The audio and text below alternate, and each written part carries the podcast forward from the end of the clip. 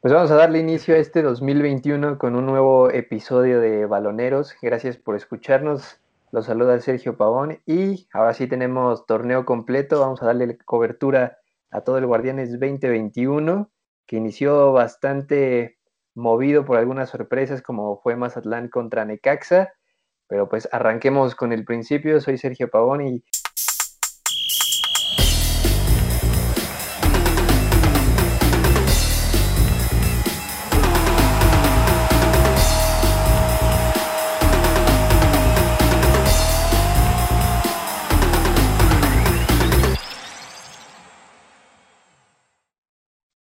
Feliz año, Guille, ¿cómo estás? Muy bien, gracias, Checo. ¿Ustedes cómo están? Aquí recibiendo este año, este nuevo torneo. Eh, gracias al universo vamos a poder hacer podcast de todo el, torneo completito. Entonces, pues aquí a darle. Venga, ¿y tú, mi baby? ¿Cómo estás? Pues todo bien, amigo. Ya empezando el nuevo año, nueva esperanza con tu Cruz Azul. Y pues nada, esperar que, este, este torneo nos vaya bien. Ahora sí vamos a cubrir todo el torneo, no solo liguilla. Y pues nada, darle y que, vengan las mejores cosas, ¿no? Pues miren, algo que les puedo prometer es que el 2021 no va a estar tan jodido como Cruz Azul. Así que eso ya es ganancia, ¿no? No retaban nada de eso, o sea, ni al 2021 ni al Cruz Azul.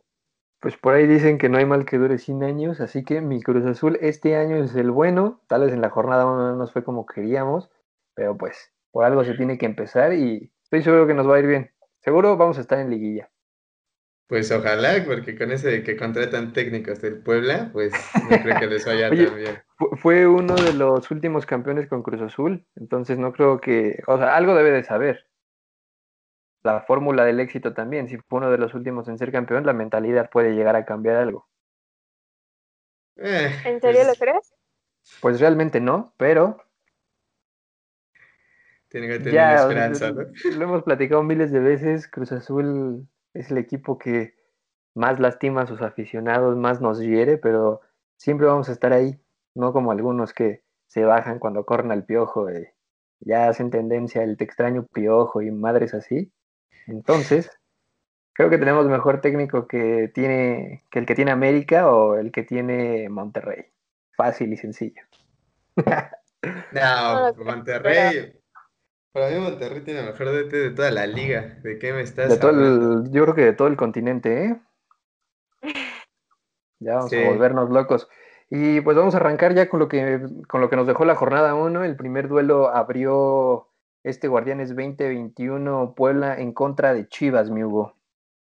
Pues un partido típico de jornada 1. Eh, Chivas sigue con, o sea, con un funcionamiento que de repente puedes ver al Chivas de la liguilla contra América y de repente puedes ver al Chivas contra Puebla, ¿no? Ormeño hace un golazo, creo que el mejor gol que ha metido en su carrera de cabeza, eh, desvía el balón hasta segundo poste, que bueno, lo de Ormeño lo, antes lo veíamos como de burla, ¿no? Un jugador que, que pensábamos que solo era bueno para los videojuegos, se dio a conocer ahí por la E-Liga cuando empezó la pandemia y todo esto, y ahorita empieza a dar resultados con Puebla incluso ya a ponerse como, como uno de los delanteros que más llama la atención en el fútbol mexicano. Y pues imagínate, si en un partido te mete gol Ponce, ¿cómo estuvo el partido, no? No, yo creo que aparte del gol de Ponce, yo sí le echaría la culpa al portero de, Puebla, este Anthony Silva. No, ma, madre mía, se me hizo bastante malito. Es paraguayo. Y pues ahí sí te pones a pensar en que la baja de Viconis les pesó bastante y yo en lo personal le hubiera dado la confianza a Jesús Rodríguez, que es el portero suplente y que durante el torneo con la lesión de Viconis también tuvo minutos y a mi parecer no lo hizo mal. No sé si le haya pesado a Anthony Silva el, venir a la Liga Mexicana y pues su primer partido, su debut, si se haya puesto nervioso, pero a mí no me convenció absolutamente nada lo que hizo el arquero poblano. Y también Guille ¿Cómo ves eh, pues a Chivas? ¿Le va a alcanzar a Bucetich? Híjole, es que Chivas pues está, lo vimos desde, desde el torneo pasado, e, es un equipo súper inestable. Eh, Bucetich es un muy buen técnico, a mi parecer. Em, tendría, que, tendría que despuntar, tendría que alcanzarle, porque igual el plantel que tienen no es un plantel malo pero yo creo que va más por el lado de indisciplina, ¿no? Eh, me parece que ese es su tema más importante. Eh, que tienen problemas, igual el club tiene, siento, bueno, veo que tiene problemas desde, pues a nivel administrativo, directivo, etcétera. Entonces, pues me parece que, que deberán de trabajar todo ese tipo de, de, problemas porque plantel tienen, técnico tienen, lo único que no tienen es estabilidad y disciplina. ¿Quién va a llegar más lejos, Hugo? ¿Chivas o Puebla? Recordemos que Puebla eliminó a, Monterrey en, la, en, el repechaje de, del torneo pasado, así que la sorpresa puede haber, eh, puede estar por ahí. Y también lo que dice Guille es importante. Chivas viene de un torneo con bastantes problemas internos. ¿Crees que les alcance este torneo para poder pues encaminarse a la grandeza que según ellos tienen? Pues o sea, siento que Chivas tiene que en realidad ya en este segundo torneo con Bucetich dar este golpe sobre la mesa y pues ya postularse como candidato al título. O sea, Chivas no tiene, no tiene mal cuadro, en realidad tiene uno de los, de los equipos con más potencial en el, en el fútbol mexicano, a pesar de que juega con puro, con puro jugador de aquí, pero de ahí en fuera siento que Bucetich es un gran entrenador y que en verdad lo va a hacer, lo va, lo va a llevar, lo va a hacer bien, pero también, o sea, hay que ver que, pues, por ejemplo, en el anterior partido no juega JJ Macías, se la avienta con, con este, con Oribe, Peralta. otra vez, que no, siento que no lo hace mal Oribe, pero pues también hay que entender que no te puede dar el mismo rendimiento un jugador como JJ Macías, que es joven, que, que apenas va en esta, en esta subida en su carrera, y Oribe Peralta, que bueno, ya son sus sus últimos años como, como profesional. Y de Puebla, pues como dices, la, la baja de, de Viconis siento que sí les afecta mucho. O sea, siento que Viconis era un portero que, que más que ser un portero era un líder en el, en el equipo como tal. Y pues le quitas a Viconis y creo que se le, se le, va, mucho, se le va mucho a Puebla. Si bien tiene, tiene plantel para competir, a lo mejor no para ser candidato, sino para competir en la liga eh, pues siento que en esta comparación de Puebla Chivas, siento que Chivas con Bucetich puede llegar a, jugar mejor cuando tenga plantel completo. Siento que eh, su, bueno, su, su mejor jugador o el que más se ha adaptado a ellos es, es este Antuna. Y pues esperemos que ya por fin esta Chivas levanten, porque ya llevan torneos, este, de, o sea, de que en realidad no, no se espera mucho de ellos y aún así pues ni siquiera eh, hasta el anterior torneo llegaron a, liguilla y eso creo que, que en repechaje entraron. Pues sí, además es un mérito importante para Puebla, un equipo con un presupuesto limitado y con un fútbol también limitado, haber llegado a liguilla eliminando a Monterrey. A mí se me hizo que tuvieron una buena campaña y también si Ormeño sigue por ese camino guiando en el ataque y haciendo goles, no me sorprende que Puebla también pueda llegar a alcanzar este torneo la, la fiesta grande, además de poder sumarse a la selección mexicana o a la selección peruana en caso de que lo convoquen antes los, los sudamericanos. Y también eh, hay que mencionar que, que, a JJ Macías en redes sociales ya lo están poniendo en la mira de la Juventus. Se me hace algo bastante loco, y real, no lo creo y no lo comparto. Y también pues mencionar que Oribe Peralta ya está de salida, se aventó una muy buena tijera y aunque se le puso sabor al partido de Puebla. Así que ya para terminar el partido entre Camoteros y el Rebaño Sagrado, Guilla, ¿quién llevabas a la selección mexicana tomando en cuenta que Raúl Jiménez sigue fuera y por tiempo indefinido? ¿A ah. Santi Ormeño o a JJ Macías? Yo le daría oportunidad, obviamente, a Ormeño. Obviamente. Solo porque te caen mal las chivas. No, o sea, sí me caen mal, en especial estas chivas. El equipo no me cae mal, estos jugadores sí me caen mal, la mayoría. Pero sí, sí, me cae muy mal. Pero yo sí le daría la oportunidad a Ormeño. Igual, este, me gustaría ver cómo funciona en, momentos decisivos o, en la selección mexicana, que son e-, es algo totalmente diferente. Yo podría ponerlo a prueba y ver qué tal, qué tal funciona, porque a final de cuentas, pues el fútbol mexicano ha estado lleno de jugadores que, que ahí les ves cierto brillo y cuando los pones a, prueba te pueden dar muchísimo más. Y listo, tú, mi baby, ¿a quién ves antes en la bueno, no antes, sino para este proceso de este año 2021, a Ormeño o a JJ Macías?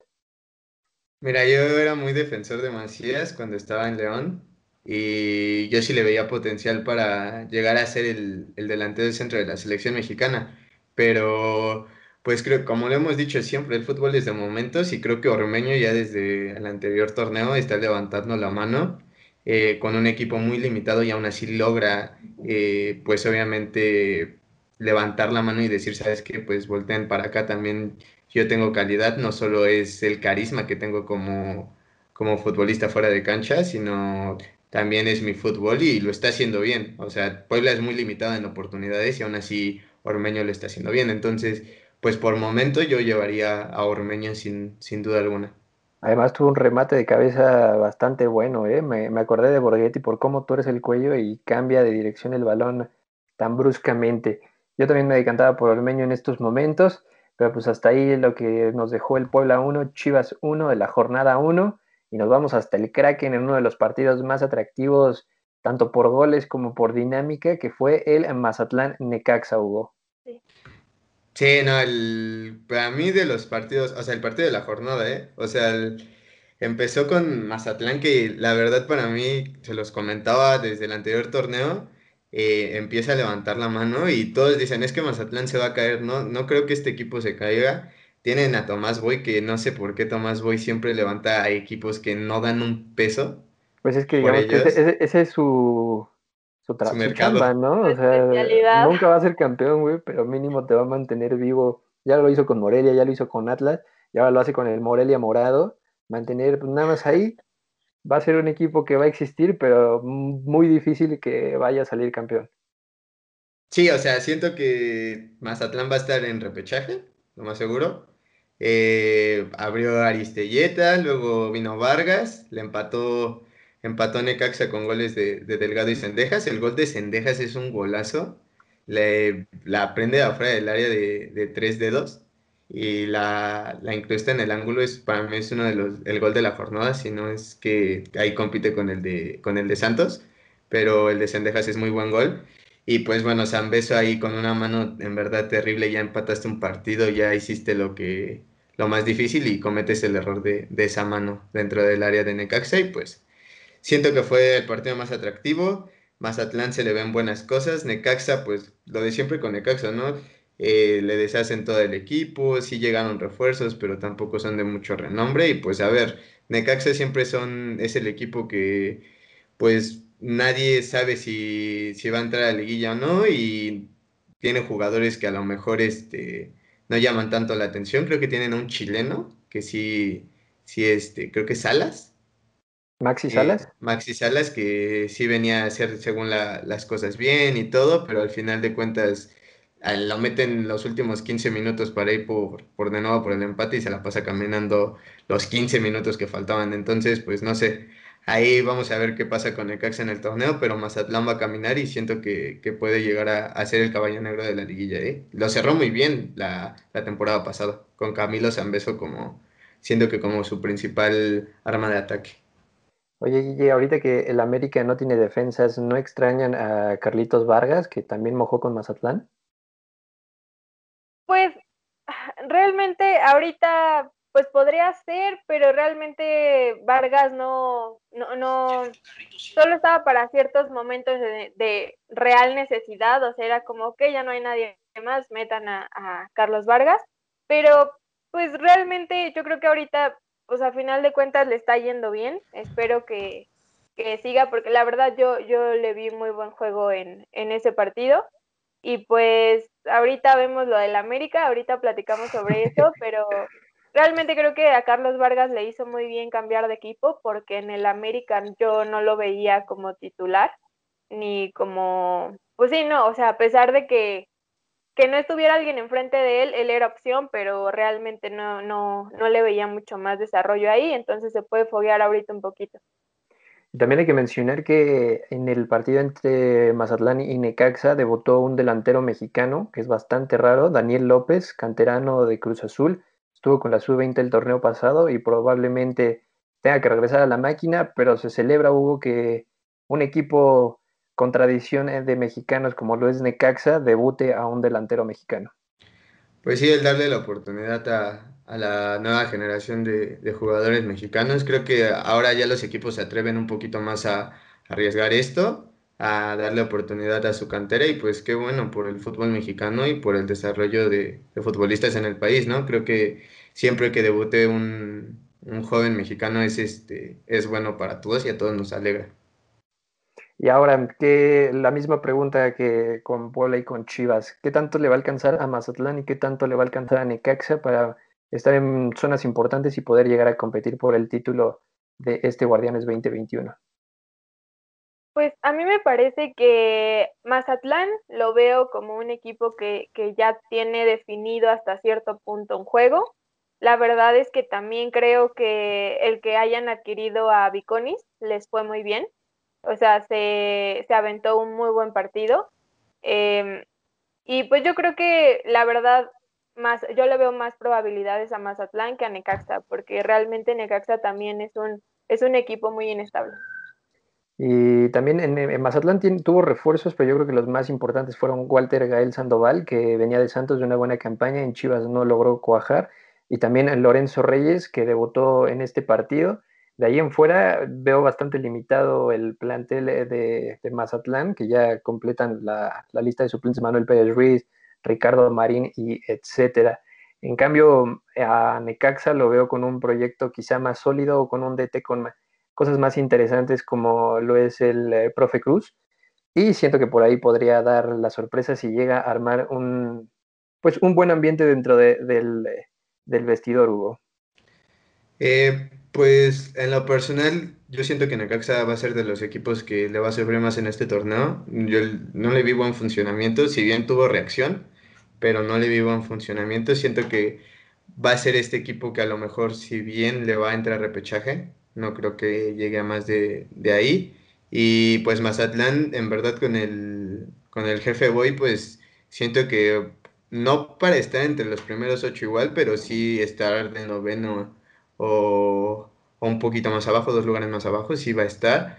Y pues no sé, yo le veo buenas cosas a Mazatlán, la verdad, yo siempre he sido, o sea, muy, o sea, muy admirador de, de San Beso desde que estaba en, en Querétaro si no, no mal recuerdo.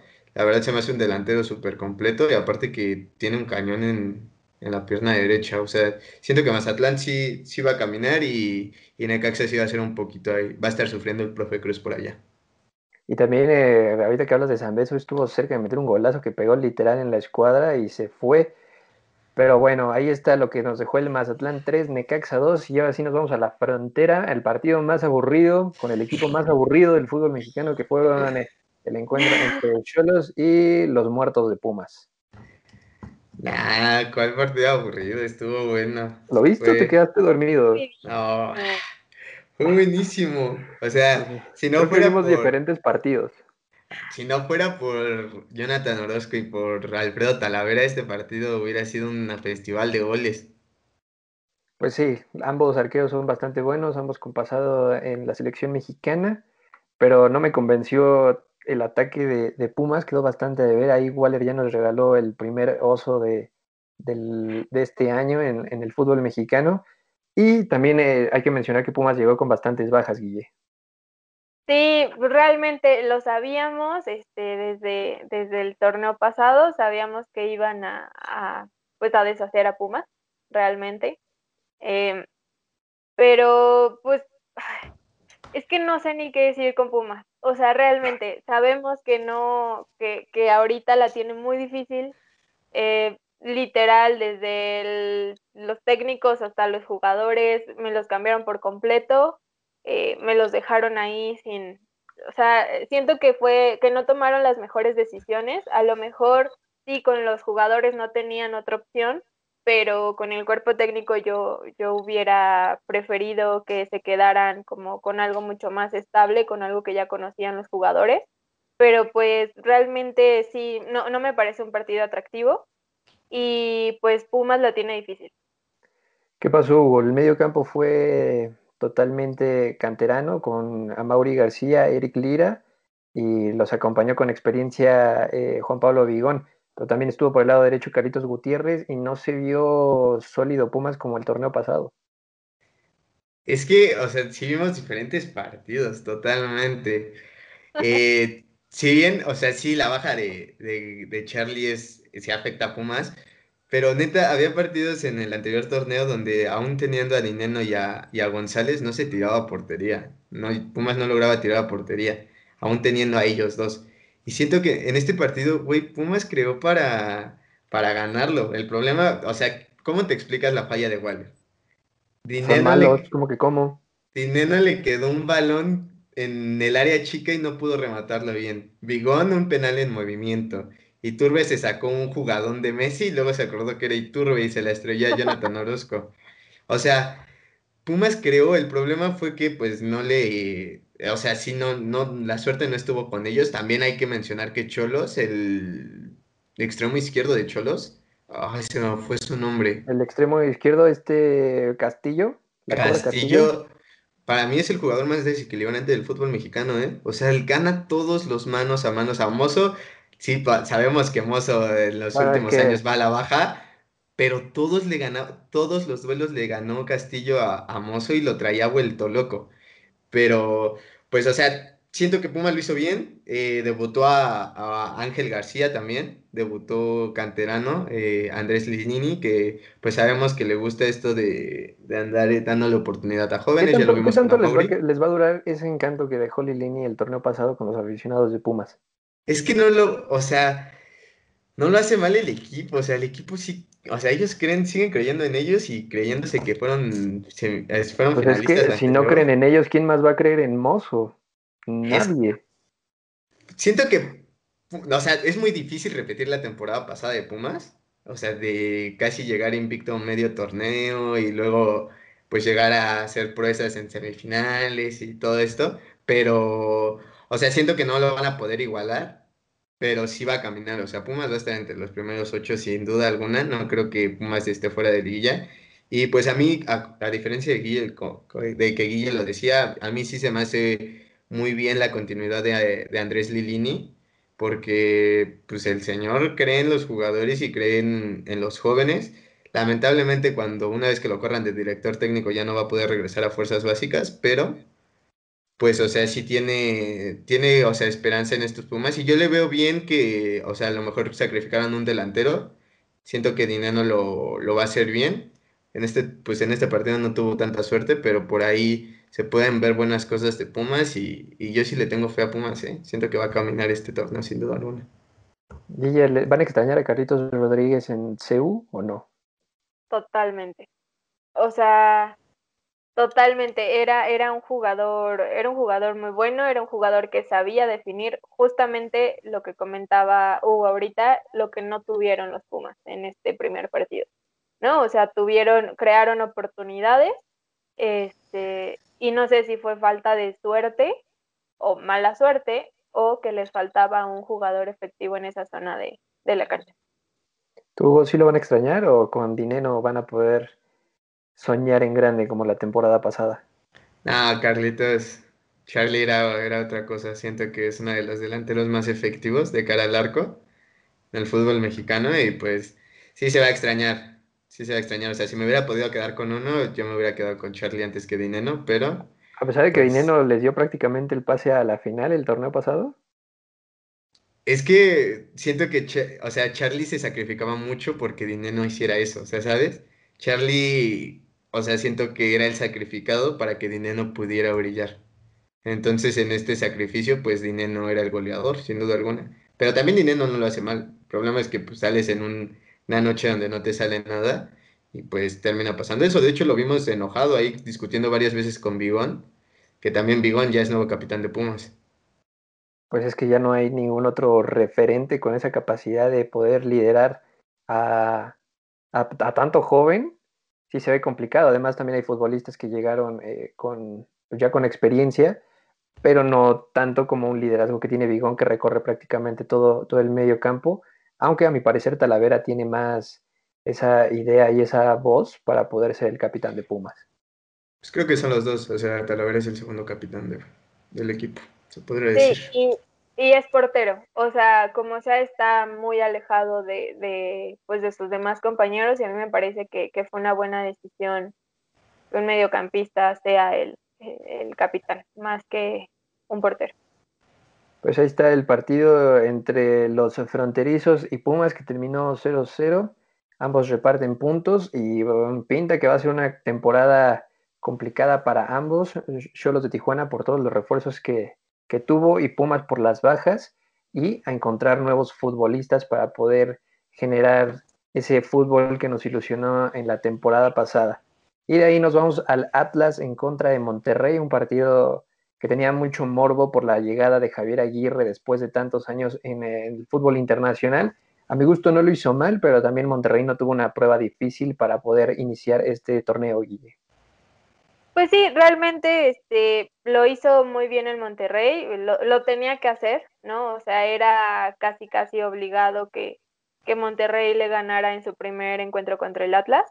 Este, eh, esperemos, yo la verdad creo que, Aguirre lo va a hacer muy bien. Y pues sí, básicamente eso, este, anota Funes Mori, me parece. Ajá, el doblete. El doblete. Entonces, pues también a mí la verdad Funes Mori siento que tiene mucho para dar todavía. Y pues veremos cómo se acoplan con, con su nuevo técnico. Una de las plantillas más poderosas, Hugo, del fútbol mexicano y tal vez del continente eh, Monterrey caminando sin mucho esfuerzo y sin eh, grandes destellos de, fútbol. Lo hicieron bastante fácil resolver el partido y lo de siempre, Atlas sufriendo y siendo el equipo tan raro y con momentos extraños en el fútbol. Sí, no, también creo que Atlas es el que llegó Furch, ¿no? Bueno, llegó y se, se quiebra. Ajá. Ahora pues regresa Caraglio, creo. Así es, regresó Caraglio, que sin un solo entrenamiento también tuvo minutos en este partido. Sí, pero o sea, si ves la, la alineación de, bueno, los jugadores de, de Atlas, pues Furch, que ya venía a la baja desde hace ya unos torneos, Caraglio, que bueno, tuvo un buen inicio con Cruz Azul, pero de ahí se cayó, y pues, pues si vemos el banda izquierda tienen a Malcorra, ¿no? Que tampoco es mucho. Pero, pero pues, o sea, Atlas lo de siempre, o sea, un mal proyecto, jugadores que, pues de medio pelo, aunque no, aunque suene difícil decirlo, siento que su único jugador bueno es Acosta. Ah, también tiene, tiene, la incorporación de Aldo Rocha, que llega de Mazatlán, que a mi parecer no es malo, también saltó como capitán al terreno de juego, pero pues sí es un... Eh, este equipo se armó eh, con base a, Julio Furch. Lo sí, que selecciona en el último partido de preparación es bastante difícil. Sí, aparte es casi tres, cuatro meses, ¿no? Los que va a estar fuera. Sí. Y este, también, también hay, que, hay que decir que jugaron con, contra 10 casi Monterrey todo el partido porque se expulsan a Bella.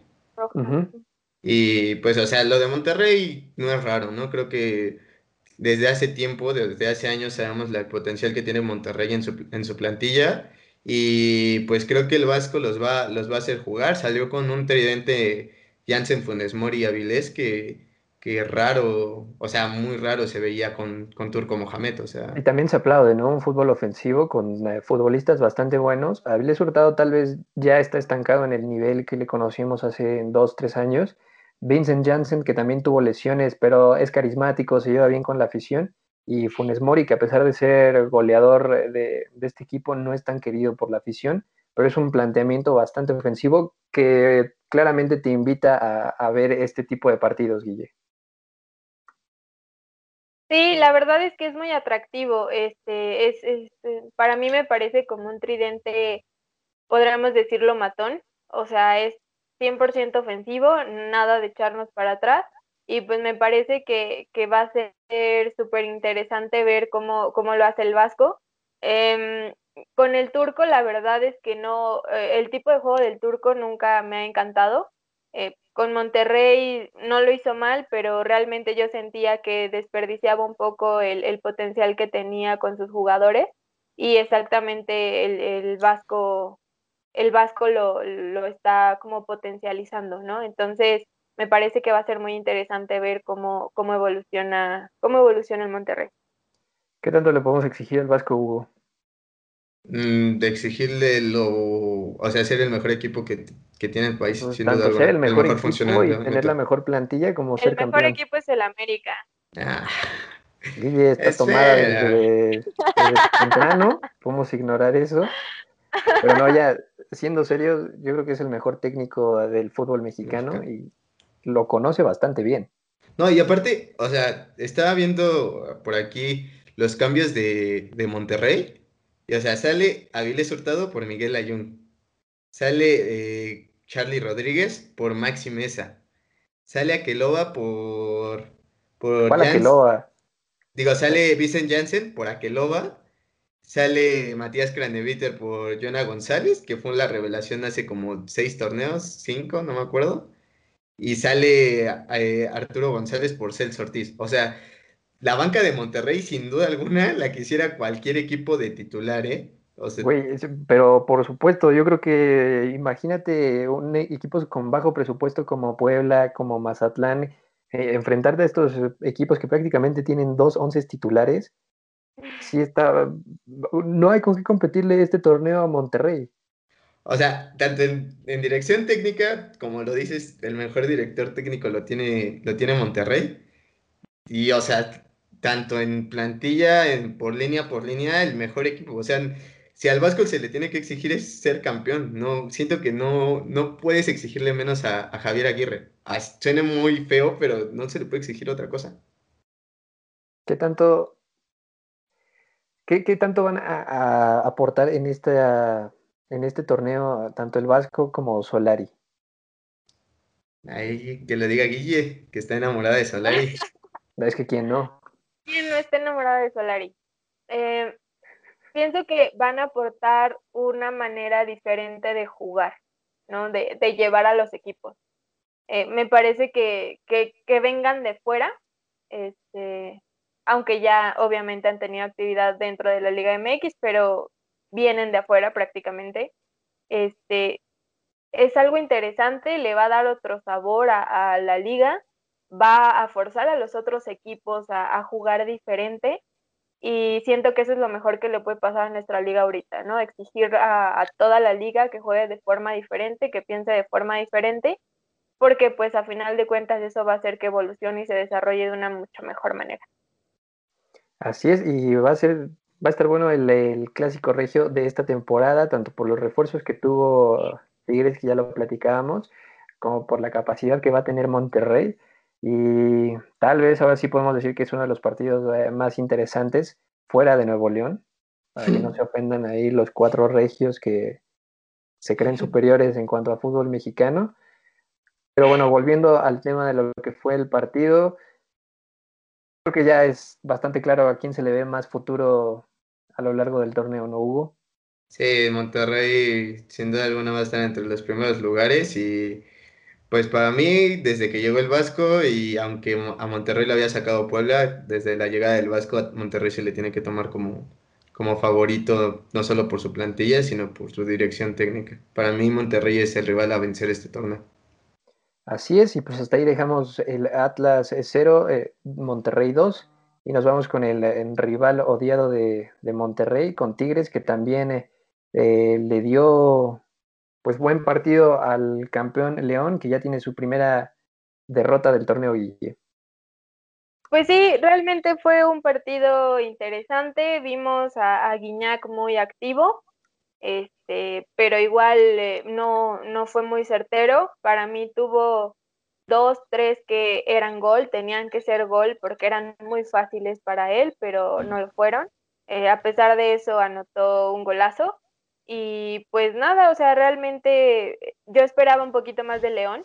La verdad es que sí, un 2-0 en el primer, en la primera jornada contra Tigres me, me parece que, que, fue demasiado, al menos yo esperaba un gol de parte del León, pero pues fue un buen partido, o sea, no fue malo, no fue excelente, fue buen partido y pues ambos dieron, ambos dieron lo mejor, pero sí, obviamente Tigres fue, fue superior. ¿Qué tanto lloraron los aficionados de, Tigres, Hugo. Digo, ¿qué tanto lloraron los aficionados de Pumas? Pues sí, es feo ver a Charlie ahí marcar con otra playera y... Y feliz, ¿no? Y feliz. Sí, nada, pues es que le han de estar pagando lo que quiere. O sea, se fue a cobrar este dinero, güey. Pumas a veces le pagaban y a veces no. Le pagaban con Puma dólares, güey, imagínate, güey. Tenía acceso libre al Pumabús. Al Pumabús y este, un fin de semana en las islas. No, pero Pero pues hay que ver también que León tuvo bajas, no jugó Navarro, Montes pues lo meten hasta el segundo tiempo. Siento que pues si León creo que le dio descanso, creo que por lesiones están, están sufriendo ahí en el cuadro titular, León va a caminar, tienen la idea súper concreta con, con, este, con Ignacio Ambriz.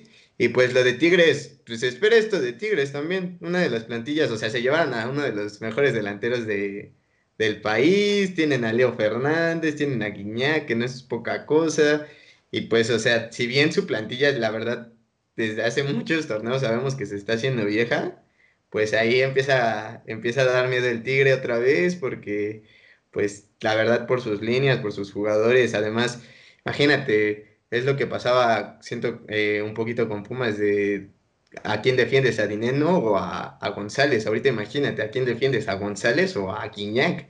O sea, fuerzas van, va a ser una dupla, siento que, que va a hacer sufrir a muchas defensas en, en, el fútbol mexicano. Y pues, como dices, va a ser atractivo ver a qué ese duelo entre Tigres y Monterrey. Siento que para mí, Tigres, a mí no me gusta su fútbol, sinceramente. No se me hace atractivo el fútbol de, de Tuca y eso, pues muchos lo sabemos. No es atractivo, es muy defensivo creo que tiene potencial para hacer más. Y la verdad yo el que quiero ver mucho es a, Leo Fernández, que pues no le da la oportunidad a Tuca, a pesar de que pues sabemos las capacidades de Leo, pues no, no, no le tiene confianza. Así es, y repasando la banca de, León para ese partido, estaban Jane Barreiro, que también es titular eh, continuo, Luis Montes, Jan Meneses, Joel Campbell y Emanuel Gigliotti, prácticamente los futbolistas que hicieron la diferencia en la final contra Pumas y que gracias a ellos se dio el, el título número 8 para la afición de León. Y em, pues sí, como lo comentas bien, el Leo Fernández no es tomado en cuenta por el Tuca, no creo que vaya a ser tomado en cuenta. Y en caso de que así sea, va a ser un equipo bastante peligroso lo que pueda presentar Tigres Guille. Pues sí, sí, realmente Tigres también, o sea, tiene un muy buen plantel. Justo se hizo de, de Charlie González, que está en un muy buen momento, es muy efectivo. Este, y pues realmente Sí, e-, es, un equipo muy, muy fuerte y yo creo que también a, Tigres se le, se le tiene que exigir ahorita pues ser uno de los favoritos para el campeonato.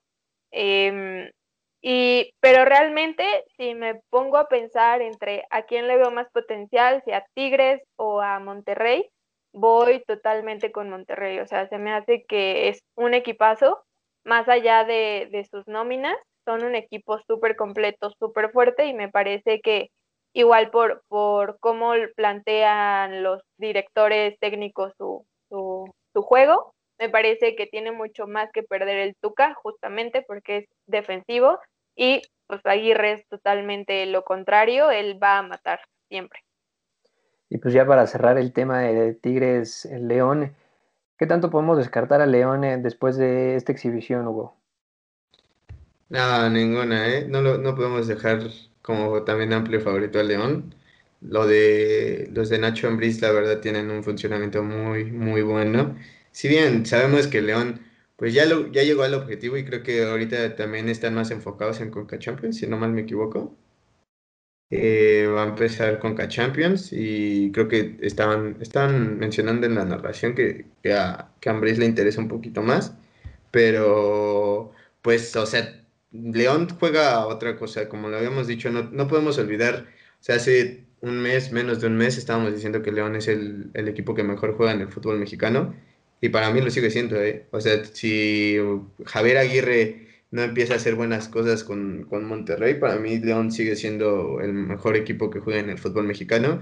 Tenían bajas, obviamente, no es, no es pretexto, pero pues siento que León lo de siempre va a estar entre, entre los primeros lugares y, sin ningún problema va, va, a ser candidato fuerte de nuevo al campeonato. Y ya también para cerrar con Tigres, ¿qué nos espera Tigres? Ya en dos semanas arranca el Mundial de Clubes, del primero de febrero al 11 de febrero. ¿Tigres le va a dar la sorpresa al Bayern Múnich o ya mejor nos quedamos dormidos y no vemos ese Mundial? Tenemos que ver ese Mundial, obviamente, aunque sea por puro morbo. Tenemos que ver qué tal lo hace Tigres. Pero obviamente no, no, no, no creo que puedan ganarle al Bayern. Em, Hugo es un soñador. Hugo sí lo cree. Vean esa cara, ya lo está sintiendo. el COVID lo dejó mal. Realmente yo creo que debemos de, estar conscientes de que sí va a ser, va a ser interesante lo que pueda hacer Tigres, pero no, no me parece que le alcance para, para pasar más allá. Imagínate, ¿Qué? Imagínate a mi Charlie convertido en Lewandowski paraguayana, Guille. A saber, me, lo van a, confundir allá en, en, los, en el viejo continente, ¿eh? le costó trabajo hacerle gol a Corona, imagínate el trabajo que le va a costar hacerle gol a Noya. Mm, fácil, si Pablo Barrera, me acuerdo en un mundial de clubes que Pablo Barrera se tragó al Pablo Barrera de Sudáfrica y casi le clava gol a Casillas y a... No es lo mismo que te marque el Cata Domínguez a que te marque Alfonso Davis, ¿verdad? Pero pues ya, ahí vamos a ver qué, qué, sucede con Tigres. Ojalá le vaya bien por el fútbol mexicano, vamos a estar atentos a lo, a lo que puedan llegar a hacer. En primera, a ver si pueden vencer al equipo de, de Asia, que por lo regular les está costando trabajo. Saludos a la América, que en dos torneos no pudo. Pero pues bueno, ahí está. Y también atentos a lo que pueda hacer el, el partido entre León y Monterrey. Va a ser bastante atractivo. No, no sé la fecha exacta, pero recordemos que Ambriz fue auxiliar de Javier Aguirre muchos años eh, en su aventura europea. Y pues de ahí nos vamos al partido del equipo más grande del fútbol mexicano. El Atlético de San Luis, ¿cómo van a...? Poderosas. Odiame más, dijo el Capitán América, que se enfrentaron al Atlético de San Luis con un técnico hermoso, de precioso, el técnico más guapo de la Liga MX, Guille. Pero claro que sí. Este, pues sí, realmente Solari vino a, dar un, un, A mí me parece que para tanto jugadores como directores técnicos es, es necesario, más allá del físico, este, la prudencia o la sabiduría o los sabios que puedan ser. A mí me parece que Santiago Solari es, un, es una persona sabia, es un director técnico sabio, es prudente y pues creo que ese es el mensaje que quería dar la institución como tal, o sea, después de, lo que vimos del Piojo Herrera con el LAFC, que a pesar de que salió con el ojo rojo, este, yo creo que el América dijo hasta aquí, o sea, ya fue demasiado, y pues optó por una, por un director técnico que es a mi parecer lo opuesto, al menos en, en su imagen pública, y pues me parece que es un, es un buen técnico, este, en la primera entrevista que dio antes del partido, mm, ahí le quisieron sacar así como quién va a ser tu equipo, o sea, quiénes van a ser tus favoritos, quiénes van a ser tus titulares, esto, el otro. Pues realmente él se dedicó a decir, ahorita los que tengo son, son con los que voy a jugar, ¿no? Y los que tengo disponibles, esos van a ser, ese, ese va a ser mi equipo. Entonces, igual siento que, que este cambio les va a ir para bien también este, en el América, bueno, fuentes del América están diciendo que, contrario a lo que hace el Piojo, Solari les exige a los jugadores que vayan a desayunar, se queden a entrenar y coman ahí, ¿no? Y a mí me parece que, que la disciplina es, es, una de las cosas pues más necesarias en, en, el fútbol, sobre todo ahorita en el América, y pues sí es necesario que, que tengan esta disciplina para poder hacer un, un equipo de nuevo pues así esto de que Cuapa se haga guardería de los futbolistas, me parece que es una cachetada con guante blanco a Chivas que tuvieron ahí una fiesta brutal en comportamientos fuera del club. No se me hace mala idea, digo, a final de cuentas son eh, empleados que tienen que cumplir su horario laboral y que también tienen que acatar a las órdenes que se les den y por lo que ganan, no pasar ocho horas en el club se me hace bastante, pues una grosería para lo que cobran, ¿no? Y también hay que mencionar que ya se notó el cambio, ¿no, Hugo? La salida del Piojo y el primer partido deja buenas sensaciones, o a mi parecer es lo que a mí me dejó este club.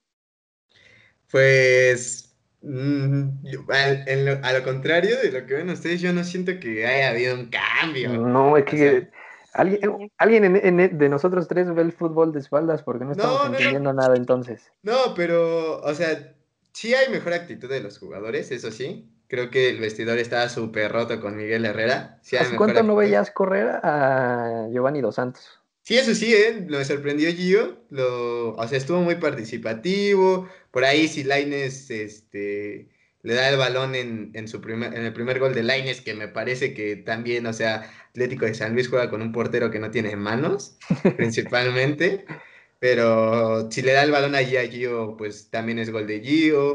La verdad, América se le ve se le ve una cara diferente, sí, pero tampoco no es un cambio. Siento que obviamente no ha tenido tanto tiempo Solari como para plasmar una idea futbolística al equipo.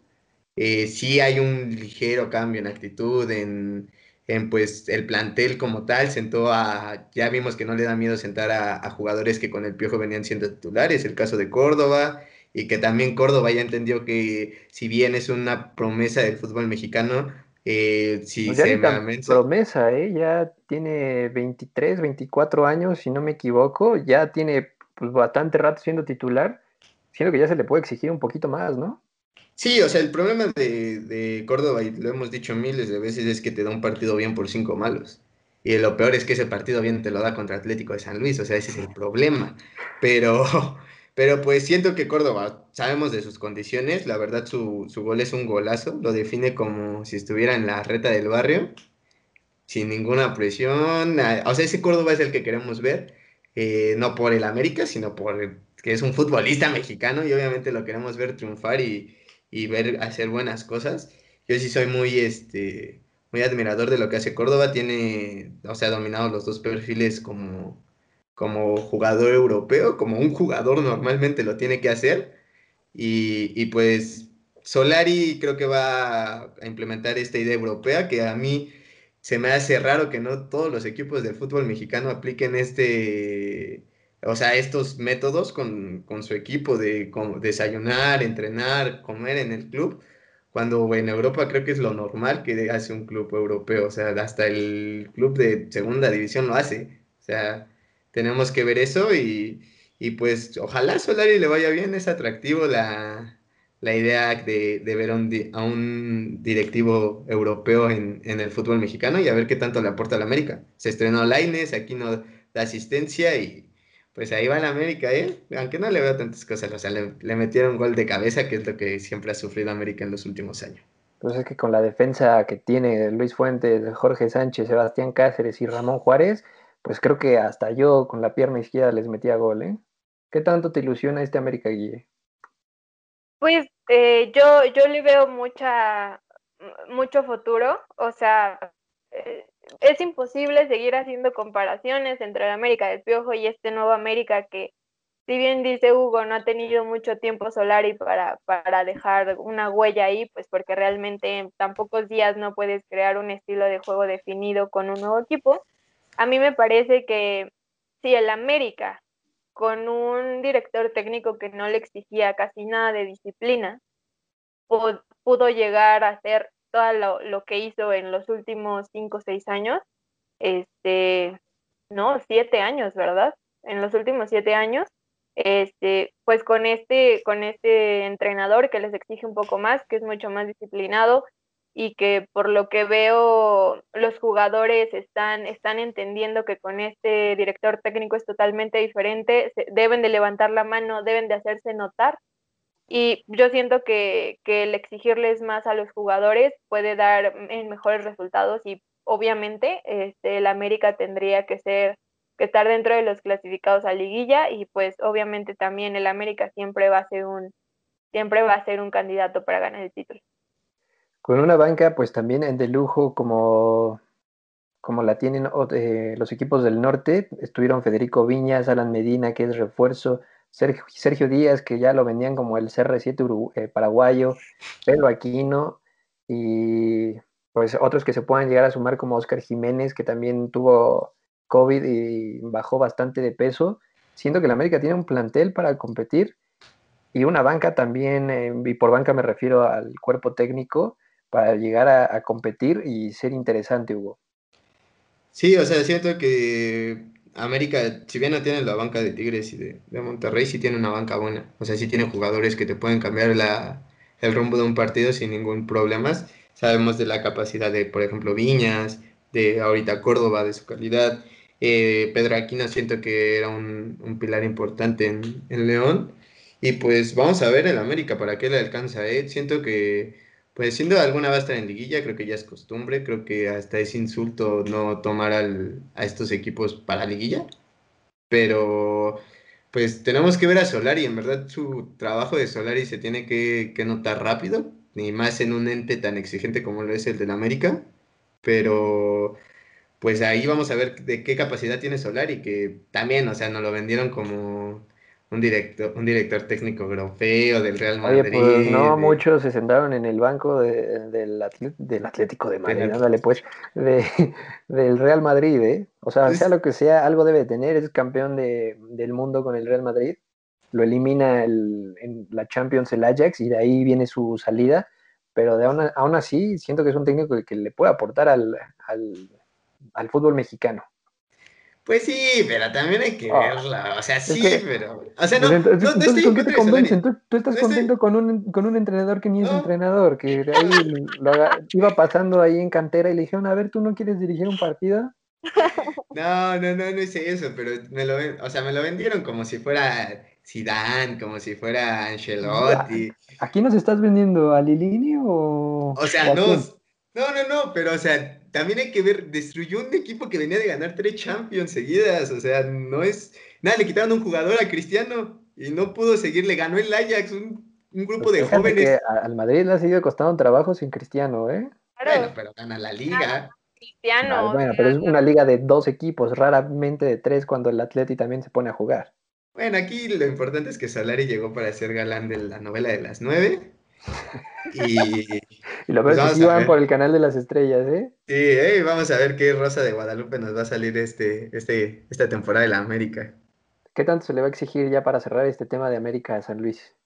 ¿Solari se le puede exigir? ¿Se va a adaptar? ¿Se va a qué? ¿Cuál va a ser el pretexto o la exigencia que va a tener Solari en el América? A mí me parece que se le tiene que exigir a Solari eh, porque está en, el América, o sea, simplemente yo creo que el ser parte del América te exige, ¿no? Siempre se va a exigir el campeonato como mínimo, entonces no se le puede exigir algo diferente. Eh, sí puede tener cierto, cierto periodo de, acoplamiento con sus jugadores, pero yo creería que desde esta temporada debería de tener un, unos muy buenos resultados pero la verdad yo sí tengo fe en este equipo, como les decía, más que nada porque si siendo indisciplinados pudieron llegar lejos, con, un, este, con un director técnico que les exija un poco más, eh, debería de, ser mucho mejor el, el desarrollo del equipo. ¿Tú qué tanto le vas a exigir? Al AME, pues no lo podemos dar, es el equipo más grande de México y pues se le tiene que exigir el ser campeón. Solari va a tener que llegar, bueno, si bien está mal acostumbrado a la presión, ¿no? Creo que pues, estar en el Real Madrid es muchísimo más, más presión que estar en el América, pero pues también aquí la, la prensa mexicana no es tan, tan bonita que digamos, así es que pues le van a tener que, va a tener que soportar Solari críticas en cuanto a su funcionamiento, mientras de resultados, pues creo que va a tener a la afición contenta. Eh, inició bien, inició con el pie derecho, si bien no estuvo en la cancha por temas de, creo que visa de trabajo, eh, pues esperamos que, que, la América camine por bien del fútbol y pues, por bien de su equipo y por Guille, que, que esté contenta siempre. y por bien de Guille, ¿no? Para que por bien de Guille. La presión. Sí. y pues vamos a ver qué, qué bien ahí. Este, la verdad, también uno de sus pilares que siento que se le ha criticado mucho y, y no es tan, o sea, siento que es el mejor jugador del América en los últimos torneos es Ochoa. Y pues... A ver qué tanto les dan la mano, las manos, ¿eh? Porque mucho de lo que puede hacer América va a ser gracias a, Guillermo Ochoa, que otra vez fue fundamental. Sí, ahí por ahí hasta le saca balones con, con partes nobles del cuerpo, ¿no? Me lo faulearon ahí iniciando el partido. Y pues a ver, yo siento que América va a estar en liguilla, pero no sé hasta dónde le alcance con el potencial de los Regios y León, si sigue jugando así, pues va a estar, va a estar interesante este torneo en general. Pues ahí estuvo América haciendo lo de siempre, que es ganar, no importan las formas. Eh, venció 2 por 1 al Atlético de San Luis y de ahí nos vamos al Congal, que fue el Toluca Querétaro. Lamentable, triste, deprimente, asqueroso y todo lo que le quieran decir al arbitraje que hubo en el Nemesio 10 Guille. Sí, realmente fue, fue algo lamentable por parte de, del árbitro. Eh, la verdad es que yo comparto que, eh, ese, ese árbitro no, no debería de seguir, de seguir este, desenvolviéndose eh, dentro de la liga. Incluso me parece que la jornada, bueno, la, el torneo pasado tuvo alguna sanción por, por pitar este, partidos amateurs. que pues obviamente lo tienen prohibidísimos, entonces realmente a mí me parece que deberían de tomar cartas en el asunto. ¿Qué sensaciones te dejó el arbitraje, Hugo? No, pues ya lo de cada fin de semana, tiene que haber un árbitro que, que se lleve el show. No, pobre, o sea, como tú lo decías, como le dice Guille, no, no tiene que volver a pitar un partido en su vida, o sea... Pero ni de fútbol 7, cabrón. No, deja tú eso, o sea, no tiene la autoridad que tiene que tener un árbitro para pitar algo. O sea, todo se lo pitaba el bar.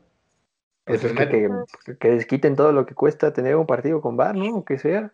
Sí, pero oye, en el penal de, en el penal que le, que le marcan en contra a Toluca, se tardó casi 5 o 6 minutos en revisar. Pero no marcó una güey. Ni siquiera lo marcó. Sí, ¿no? Sí es penal. Ah, no, ok, sí es cierto, sí es cierto. El penal no lo marca y luego mete gol Ángel Sepúlveda ahí en jugada normal, ¿no? No, sí lo marca. Sí lo marca. Ángel Sepúlveda mete gol de penal. Habla de, la mano que, que hizo. De la mano que no era mano. Ajá, ves, es que hasta eso es confuso en el, la manera de trabajar, porque se le fueron tantas jugadas que ya no, o sea, no pierdes el hilo tanto del ritmo del partido del fútbol como la atención que puedas llegar a captar, porque fue un arbitraje bastante malo. En el gol García se equivoca y anula el gol de Querétaro cuando él lo había dado por, por válido y además tenía la jugada de frente. Aparte, estaba a unos metros, o sea, es que, o sea, también no entiendo al VAR por qué no decirle, ¿sabes qué? No, deja tú eso, o sea, decirle, ¿sabes qué es penal, güey? O es gol y ya. O sea, ya ni vengas a revisarle, es ridículo que vayas a revisarla porque es penal o es gol.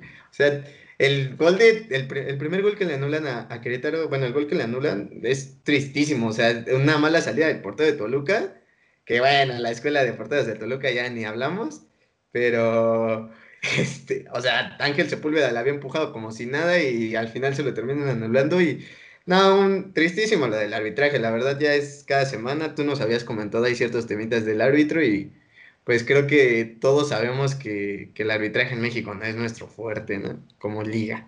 Pues mira, yo creo que del continente posiblemente sea uno de los mejores. Hay que aceptar que el VAR en todo el mundo está bastante malo y hacen lo que se les da su gana, marcan lo que se les da su gana y también revisan fueras de lugar bastante absurdos como que por, por la punta del pie o por la punta de la mano o por la punta del codo pueden anular un gol. En este caso ni siquiera hubo ese tipo de polémica, simplemente el árbitro así porque se le dio su gana no marcar los penales y no marcar los goles, que al final terminan afectando en el marcador y en un marcador bastante abultado que al final favorece a Toluca, Guille.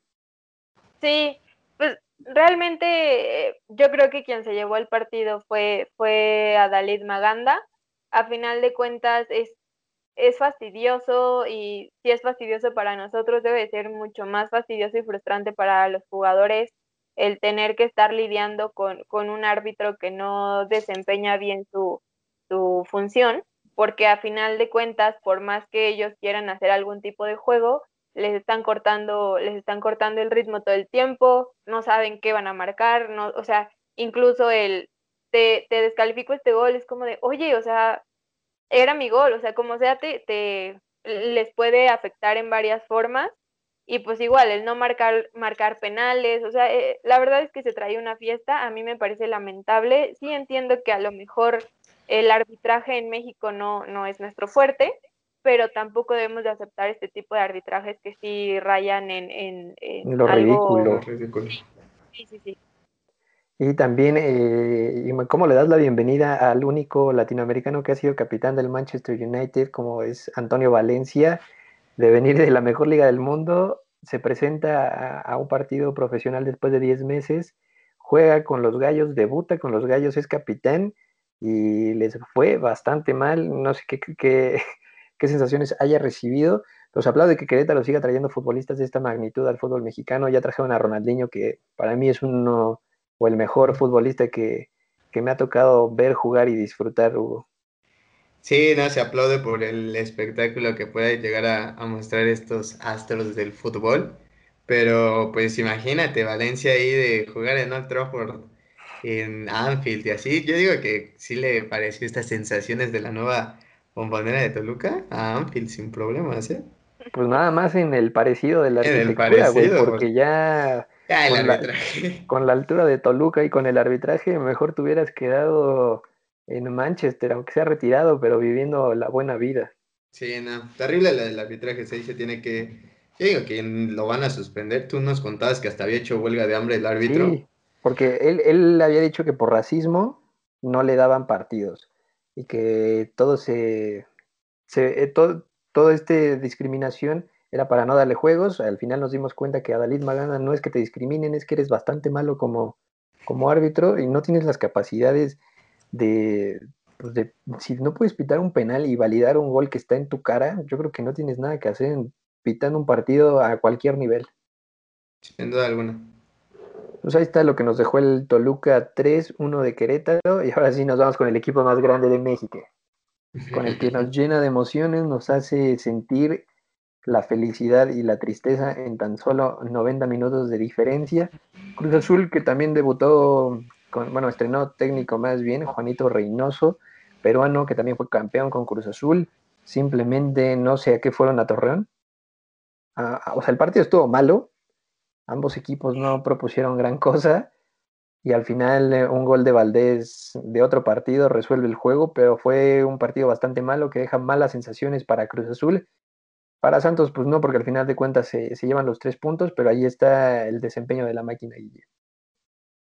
Pues Realmente sí, Cruz Azul literal estrenando nuevo técnico, me parece que tenía a lo mucho 10 días con el plantel. Mm, también el equipo, la plantilla vienen muy desanimados, vienen, este, no sé, no sé qué necesiten, no, no, sé qué les haga falta. Eh, no sé si necesiten creer en ellos, no sé si necesitan sacudirse de tantas derrotas, no, no sé qué necesitan pero pues, realmente eh, el técnico, entiendo que todos se lo comieron por el, por el cambio al minuto 80, 80 y tantos, pero pues realmente lleva muy poco tiempo en la plantilla, siento que ahorita no podemos culparlo tanto de este, de este, pues, de este fracaso, de este primer fracaso. Eh, siento que tiene mucho que trabajar con, con sus jugadores y más allá de lo que plantee en, la cancha, debe de trabajar muchísimo con ellos a nivel, a nivel psicológico, porque si no, este Cruz Azul no va a alzar. ¿Qué pasó con Cruz Azul, Hugo? ¿Qué pasa con la maldita máquina de Cruz Azul? Mm, yo siempre le he dicho, la de Cruz Azul es mental. ya cállate, mejor no te hubiera preguntado. Venga, venga el jugador que, que venga, güey, se va a caer, güey. O sea, ves el pasado del equipo, güey, y el presente y posiblemente el futuro es que, güey, Cruz Azul todo lo hace mal, güey. No hay algo que haga bien. Ese es el problema de tu equipo. O sea, Además, plantel tiene, a pesar de que no tiene ni un solo refuerzo, sigue teniendo un plantel competitivo. Bueno, deja todo eso, ni creo que ni el cabecita salió. O sea, de tanto que andábamos con el cabecita. cabecita todavía extraña a Santos, güey. No les quiso hacer gol. Ni corrió otra vez el desgraciado. Nadie de Cruz Azul corrió. No, fue un partido. O sea, es que Cruz Azul hasta que no les den un mal. Güey, yo sí lo haría, güey. No pagarles a los jugadores. ¿Sabes qué, güey? Vas a jugar al punto máximo de tus capacidades. Porque, güey, no es posible que de un torneo que su funcionamiento era casi perfecto, se vaya así, mira, en días, en semanas, en meses. O sea, es imposible que un equipo se caiga como era Cruz Azul. Tiene un equipazo y aún así no, no, no funcionan. Y también, bueno, no hay que demeritar lo poco que hizo Santos, también tienen un equipo bueno, Acevedo salió como capitán, un portero mexicano joven que también ya se está consolidando en la primera división, y hay que mencionar que no estuvo el huevo Lozano, que si no, en una de esas Cruz Azul se va con un marcador más abultado de, la comarca. Sí, lamentable del huevo, ¿eh? Lamentable del huevo, que pues, no ha estado en estos, bueno, en el anterior torneo, no empieza este. Y pues vamos a ver, Santos, pues como siempre, no son de esos equipos que dan un, equipo que le da un campeonato y ya de ahí se empiezan a caer, pero pues Santos siempre es, además en, el, en, su cancha es muy difícil de, sacarle puntos. Y pues qué bueno por, por Acevedo, que ya el anterior torneo nos dejaba ver que es un portero muy, muy bueno y con, muchas, con mucha capacidad en el arco. ¿Quién va a llegar más lejos, Guille, Cruz Azul o Santos? Híjole, qué pregunta tan difícil. Mm, eh, basado, basada en, en, este, en este solo partido, realmente yo veo que puede llegar más lejos Santos que Cruz Azul. Pues me duele que, que Cruz Azul, que nos ha dado tanto, lo traten de tan mala manera, ¿no? Pero bueno, ahí está la hipocresía que, que se muestran siempre contra Cruz Azul. Ya saben que en este programa y en esta persona siempre va a haber un fiel candidato y único candidato a ser campeón del fútbol mexicano que es Cruz Azul. Jugó basura. Bueno, no jugaron, caminaron los malditos. Pero pues ya saben, ¿no? Arriba la máquina. Se ve complicado que puedan remar. Ahí está, Santos se lleva los tres puntos. Y nos vamos con el último partido de la jornada que fue el día de ayer. Mm, no malo, no bueno, pero sí un partido de lunes, ¿no, Hugo? Sí, de hecho muchos ni sabían que había fútbol mexicano el lunes, pero pues atractivo, eh, Juárez jugando con 10, ahí sacando el resultado casi casi y al final el comandante Quirogas también se estrena ahí eh, eh, con Pachuca y pues a ver, a ver qué, qué pasa con Pachuca, que ya también se le tiene que exigir, lleva años que desde el Chucky Lozano que nada más no camina. Es que también se desarmó ese equipo, la última generación dorada de, de, Pachuca, pues ya no queda nadie. Creo que el burrito es el único y después de que se lesionó el torneo pasado, tienen que volver a empezar. Siento que es un equipo que propone, siempre tiene buen fútbol, siempre es de esos que te, por alguna razón, son, son de los equipos queridos en el fútbol mexicano, tal vez no con tanta afición, pero sí queridos, que pueden llegar a hacer buenas cosas. Y también mencionar que pues, Juárez, un equipo nuevo que llegó de manera milagrosa a la primera división, les hizo mejor partido ayer en la cancha del Hidalgo. Pues sí, realmente este, Juárez no lo hizo mal. Eh, Pachuca, es que también el, Pachuca que tenemos ahorita no, no, no es de tan alto nivel como lo fue hace algunos años. Y pues Juárez tampoco lo, lo hizo tan mal. Entonces, pues realmente, como decían, el día de ayer, o sea, fue, fue un partido un partido de lunes. Realmente muchos no, no, no estaban enterados de que, de que faltaba este, este partido de la jornada. No lo hicieron mal. Eh, a mi parecer se le puede exigir mucho más a Pachuca, sí, incluso con la plantilla que tiene ahorita, pero pues sí, realmente fue, fue un partido... Más. Fue el partido de relleno de la jornada 1. También Marquito Fabián se fue expulsado, bien expulsado por una plancha que hizo sobre el hermano de Renato Ibarra. Y pues ahí está el resultado a favor. No es cierto que van empatados 1-1. ¿A quién le vemos más futuro, Jornada 1. Pachuca. ya, así sin pensarlo, vámonos. Sí, sin duda alguna. Tiene mejor plantilla. Guille, ¿a quién le ves más futuro? Sí, Pachuca. Totalmente. Pues nada, es por llevarles la contraria y porque Marquito Fabián parece estar tomando su quinto aire en el fútbol. Me voy con Juárez. También porque el medio campo con Intriago y con el eh, mexicano que tuvo un proceso de selecciones menores Esquivel, siento que podrían dar ahí la sorpresa. Ahí tiene a Lobita, ¿eh? Tiene a Lobita y Iniestra, papi. El muerto de Iniestra, que creo ni me acordaba, yo pensé que ya se había retirado después del, de perder la final con, con León. Nos fue a, a, Juárez, güey, de, esa barrida que le tiran ahí en León. Sí, llegó hasta, la, hasta Juárez, güey pues ahí está el resultado entre Pachuca y Juárez. A ver si Darío Lescano despierta para la jornada 2, que también es un muy buen delantero y tiene muy buen promedio de goles. Y pues hasta ahora, ¿cómo, cómo vieron la, la jornada 1? Mm. Pues yo creo que sí nos podría decir algo, que el mejor partido fue Mazatlán contra Necaxa, el más entretenido, el que más carnita nos dio. Pero pues igual es la primera jornada, cambia mucho al pasar de las jornadas y yo esperaría, sí, de los que más se tienen que exigir es Monterrey, Tigres, América y también obviamente a, León. Tú. Jornada 1, creo que ya sabemos quiénes son los candidatos, incluso desde la primera jornada. Para mí Monterrey, Tigres, América e incluso León van a ser los cuatro primeros de la liga, lo podría afirmar ahorita.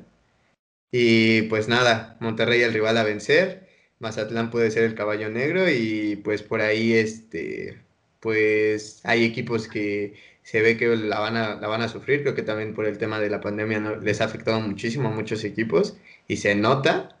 Y pues vamos a ver qué nos depara este, este, este torneo, que pues espero sea mejor que el mejor, que lo dudo, porque pues en el anterior todos, todos íbamos con Pumas y la todos, emoción del, Todos, los cuatro aficionados de Pumas que hay, ay, maldita sea, ¿no? El lilismo, güey, en toda su expresión, pero pues ahí vamos a andar.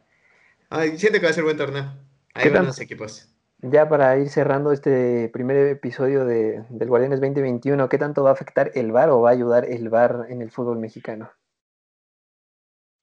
Pues no lo sé. Últimamente ha sido un suplicio el VAR. O sea, realmente no lo han sabido utilizar. Eh, para mí, eh, el VAR este, se debe de saber utilizar como cualquier cosa para poder este, dar un mejor desarrollo a, los partidos, pero realmente siento que están abusando mucho de él, muchísimo, este, se corta muchísimo el, flujo del juego, a veces los han, marcado, y es que incluso con VAR marcan mal, ese es mi tema. O sea, es como tienes no sé cuántas cámaras tienes diferentes ángulos y marcas mal, ¿no? Entonces, pues si lo saben utilizar, me parece una muy buena herramienta, pero realmente no, no veo que esté aportando mucho. ¿Tú le ves futuro al VAR o, o no? Pues es que el problema es que es la capacidad del silbante que tenga hoy para usar la tecnología. O sea, como lo dije hace ratito, siento que, pues, si son faltas claras, si son jugadas claras, güey, no es necesario ni siquiera irla a revisar, güey, ni decirles sabes que es penal, es fuera de lugar, es un gol anulado, sí vale el gol y ya, no tienes necesidad de parar tanto el partido, se hacen incluso tediosos los partidos. Para el aficionado sí existe una emoción porque es emocionante esto de que vayan al bar y... Eh, pero pues tienes que saber usar la tecnología, ¿no? Y creo que eh, no está, no, los silbantes mexicanos, no sé si por egoísmo o si por tontes, pero no lo saben utilizar. Y pues no sé, siento que es una buena herramienta que es mal utilizada todavía, no solo en México, creo que lo hemos visto en el mundo, como tú lo decías hace rato. Y pues siento que es buena herramienta, pero pues se tiene que ir mejorando y tiene que haber más capacidad de los firmantes. ¿Lo dejaban o, o ya mejor regresamos al, al fútbol de antes, cuando todo era pues básicamente lo que se veía en primeras instancias era lo que se marcaba y vámonos? Sin meternos en problemas y sin quitarle protagonismo al verdadero estelar de los partidos que es el fútbol. Yo realmente eh, los metería a un curso para saber utilizarlos, para decirles, tienen todas estas herramientas dentro del bar, tienen todos estos encuadres y si ya lo hicieron me parece ridículo que no, o sea, que si ya van a revisar algo al bar, eh, pidan la o de parte del bar, o sea, realmente ahí no sé bien cómo funciona, si de parte del bar les mandan las tomas que ellos quieren o el árbitro central puede pedir ciertas tomas, pero me parece risible que muchas de las tomas que le mandan al árbitro también son las tomas más alejadas, más abiertas y que menos detalle tienen, o son desde un ángulo diagonal, etcétera. Entonces, a mí me parece que es una muy buena herramienta que podría servir mucho al fútbol, hablando de justicia, pero necesitan saber utilizarlo, tanto los de, los de cámaras o los árbitros que están dentro, como, como, lo, como el central. ¿Tú, amigo, con qué te quedas? ¿Con el buen funcionamiento, el mal funcionamiento? ¿Cambiar a los árbitros, cambiar a los asistentes del VAR o qué va a pasar con, con este pésimo arbitraje?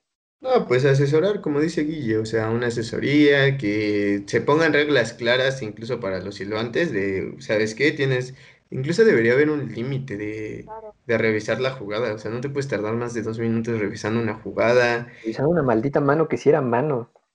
O sea, un gol que era gol.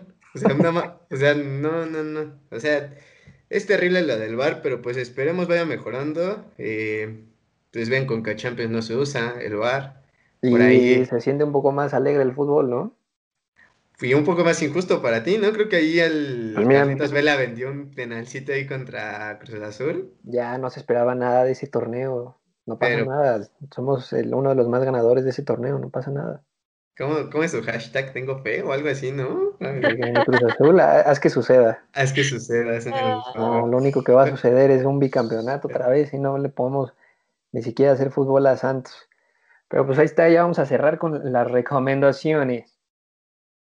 Las recomendaciones a los datos curiosos, ¿no? Pues hay lo que quieran, yo no traigo nada porque estoy de luto por mi Cruz Azul. Vamos a empezar con uno de tu Cruz Azul, ¿no? Que en un partido de liga, la final de 2018 entre América y Cruz Azul, tuvo más rating en México que la final del Mundial entre Francia y Croacia. Es un poco normal de esperar cuando juega el equipo más grande de México y el América. Cruz Azul. Pues la había goleado del América, güey, en ese pinche liguilla. Qué horrible fue. a nadie le importan los Pumas, ya, supéralo. Ay, ay, ay. ¿Tú qué traes, Guille?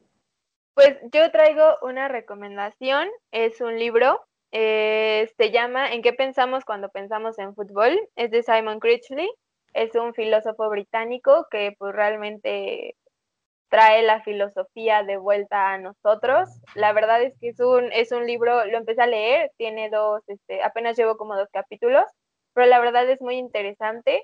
Eh, maneja un, un, lenguaje totalmente coloquial y sí te hace pensar en cómo funciona el fútbol, pero desde un tema más eh, filosófico y antropológico, el, el, por qué nos gusta tanto, el por qué está, está como esta tribu nos, nos, hace, nos hace sentir tanto y el por qué damos tanto por un equipo de fútbol, por un escudo, realmente es fascinante. Si pueden, léanlo.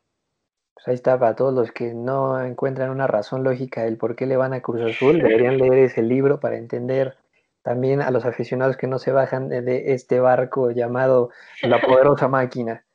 Pues ahí está, este es el primer episodio, les dejamos toda la jornada 1, también las recomendaciones para que puedan eh, entretenerse en esta cuarentena que va por su segunda temporada de 10 meses, tengan algo que hacer aparte de escucharnos. No se olviden de seguirnos en las redes sociales, estamos en como Baloneros FC-bajo en Twitter y en Instagram y en YouTube o, o Spotify como Baloneros FC para poder estar en contacto. No se olviden de darnos like, compartirnos, mentarnos nuestra madre también por si quieren. Y pues no sé si quieran dar sus redes sociales personales para estar en contacto con la gente que nos llegue a escuchar? Pues yo estoy en Instagram como arroba mch, así tal cual, todo junto. Y pues listo, eso sería, eso sería todo. Vas, Hugo. Ah, mis redes sociales, eh, Truchi-87, mis cinco minutos de fama. Y pues nada, esperamos estarnos escuchando pronto, la siguiente semana. Muchas gracias, Hugo. Muchas gracias a ti, Checo. Arriba los Pumas de la UNAM y arriba el lilinismo. Gracias, Guille. Gracias a ustedes, chavos. nos vemos. Dije chavos, qué raro. Nos vemos. Nos vemos, la, edad ya me pegó. Nos vemos la próxima semana. Un saludo a Ohio y a Nueva York. no, a Washington. A Washington, que por allá nos están escuchando. Y pues nada, este, compártanos qué les parecen los, los episodios y si quieren que nos callemos un poquito más o que agreguemos otra cosa y listo. Pues ahí está amigos, yo soy Sergio Pavón y gracias por escucharnos y llegaron hasta este punto y si no, pues también. Besos, abrazos, arrimones y todo lo que gusten y manden. Gracias. Bye.